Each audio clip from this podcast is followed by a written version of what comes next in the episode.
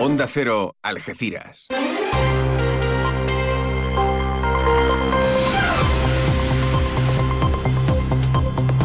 Más de uno. Noticias del campo de Gibraltar con Alberto Espinosa. Muy buenos días, señoras y señores. Tiempo para conocer la información del campo de Gibraltar en este viernes 16 de febrero de 2024. Casi a modo de información de servicio, la autovía A7 está cortada en estos momentos en los accesos hacia Algeciras y salida hacia la Málaga o el polígono industrial por los trabajadores de Acerinox. Todo ello tras eh, la eh, no aveniencia en la reunión del CERCLA entre trabajadores y empresa. Se cumplen ya camino de las dos semanas de paros y de inactividad en la acería barreña. Tampoco cesa la indignación entre los agentes eh, de los cuerpos y fuerzas de seguridad del Estado. Hoy a las 12 de la mañana habrá concentraciones en las delegaciones y subdelegaciones del Gobierno de España. Especialmente significativa va a ser la de Algeciras. Además, desde la UGC se preguntan qué hace el Partido Socialista para votar en contra en el Parlamento Europeo junto a sus socios para que la profesión de Guardia Civil o Policía Nacional sea declarada de riesgo. El Conservatorio Paco de Lucía ofertará guitarra flamenca el próximo curso y contará con 500 plazas. Así lo ha hecho saber la consejera de, este ramo, Patricia del Pozo, en contestación a una pregunta formulada por la delegada de Cultura de Algeciras y parlamentaria autonómica Pilar Pintor. El PSOE impugna el Consejo de Administración de Emalgesa con el que dice el andaluz sube el recibo del agua y el alcantarillado. El delegado de la empresa municipal de aguas, Álvaro Márquez, insiste en que el último consejo cumple con todos los plazos establecidos por la ley. La Junta de Andalucía destina más de 8 millones de euros a programas de formación y empleo para 21 proyectos en la provincia de Cádiz. En el campo de Gibraltar, los municipios de Algeciras, Los Barrios y San Roque serán beneficiados. Noticias que desarrollamos hasta las ocho y media de la mañana, como siempre aquí en la sintonía de Onda Cero. Ahora con Obramat nos marchamos hasta la EMET para conocer la previsión meteorológica. Lo hacemos hoy de la mano de Luz Cepeda. Obramat Los Barrios, con todos los oficios de la construcción y reforma en un único lugar, les ofrece el tiempo. Buenos días. Se retiran las lluvias, se impone el sol en la provincia de Cádiz con temperaturas que bajan un poco respecto a la jornada de ayer o se mantienen sin cambios. La máxima prevista es de 18 grados en Cádiz, Rota y Arcos de la Frontera, 19 grados en Algeciras y en Jerez de la Frontera. Por la mañana todavía algunos intervalos de nubes, disminuyendo la nubosidad.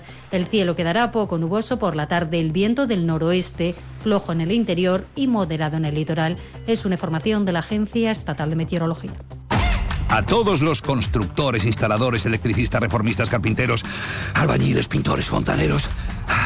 Os esperamos en Obramat Los Barrios, porque tenemos todos los oficios de la construcción y reforma en un único lugar. Acércate a nuestros almacenes o en obramat.es. Profesionales de la construcción y la reforma. Obramat. Pues sigue la huelga de Acerinox. Según la empresa, el comité de huelga presentado ahora con la unidad de todos los sindicatos no puede ser considerado interlocutor en la negociación del cuarto convenio colectivo, que es el motivo principal, además de otros aspectos, por el que ya se van a cumplir dos semanas de huelga. Acerinox insiste en que esta convocatoria es eh, ilegal y por ello no atiende las demandas de los trabajadores que a partir de hoy, como nos acaba de contar en Onda Cero José Antonio Gómez Valencia de ATA, endurecen sus medidas. Insistimos a los conductores que vayan en sentido hacia Málaga o eh, entrando a Algeciras. Eh, tengan cuidado porque hay retenciones. Gómez Valencia.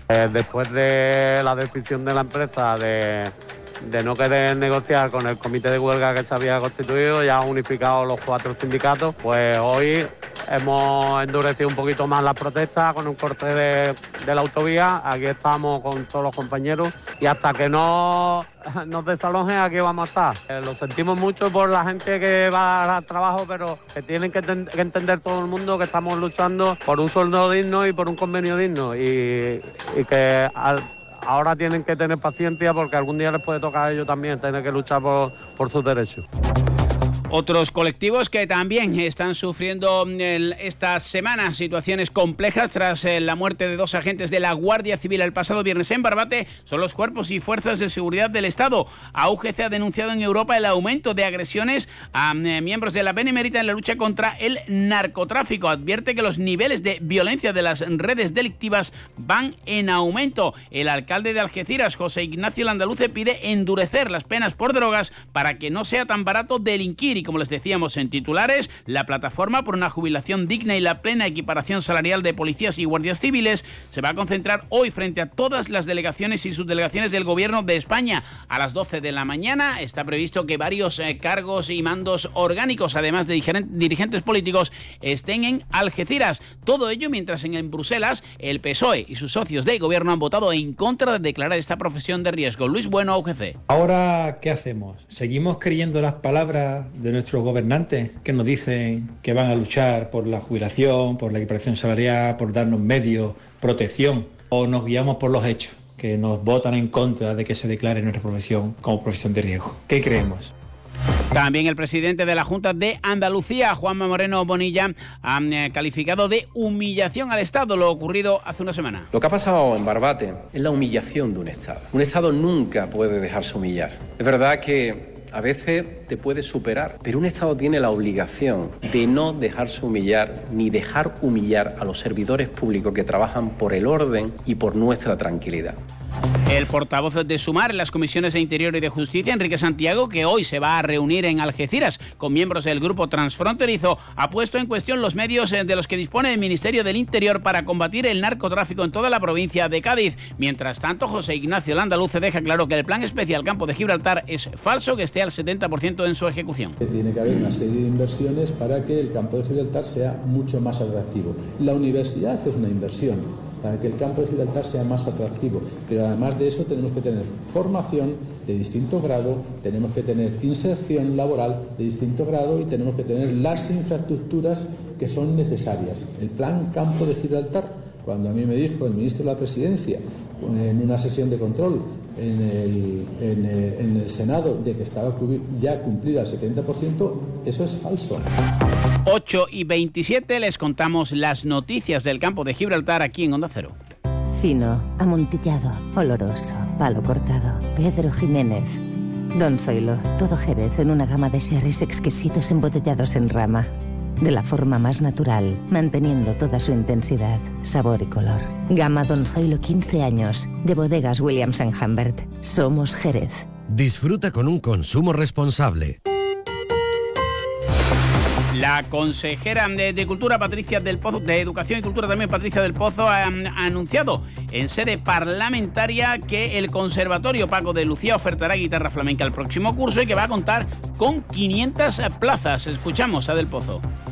La de, la de Algeciras me da mucha, mucha alegría porque eh, era como, no se podía entender, ¿no? Que en la tierra del mayor genio mundial que ha dado nunca en, guitarra, que ha sido Paco de Lucía. Decía usted 10 años, parece que fue ayer y han pasado ya 10 años, ¿no?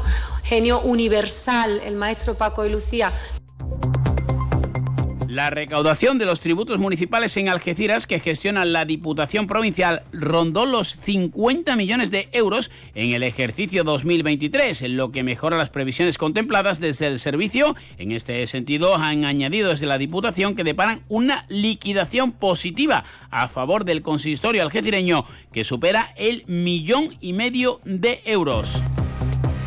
La Junta de Andalucía también se reúne con empresarios y la AGI del campo de Gibraltar. El subdelegado Javier Rodríguez Rossi y la delegada territorial de Industria Inmaculada Olivero anuncia que pronto saldrán las órdenes de los fondos de transición justa. Así se lo han hecho saber a los representantes de la Asociación de Grandes Industrias del campo de Gibraltar. En este sentido, Olivero ha animado a la AGI a que traslade y presente proyectos a esta nueva línea de ayudas que abre la Administración Autonómica con el objetivo de apoyar las iniciativas del sector.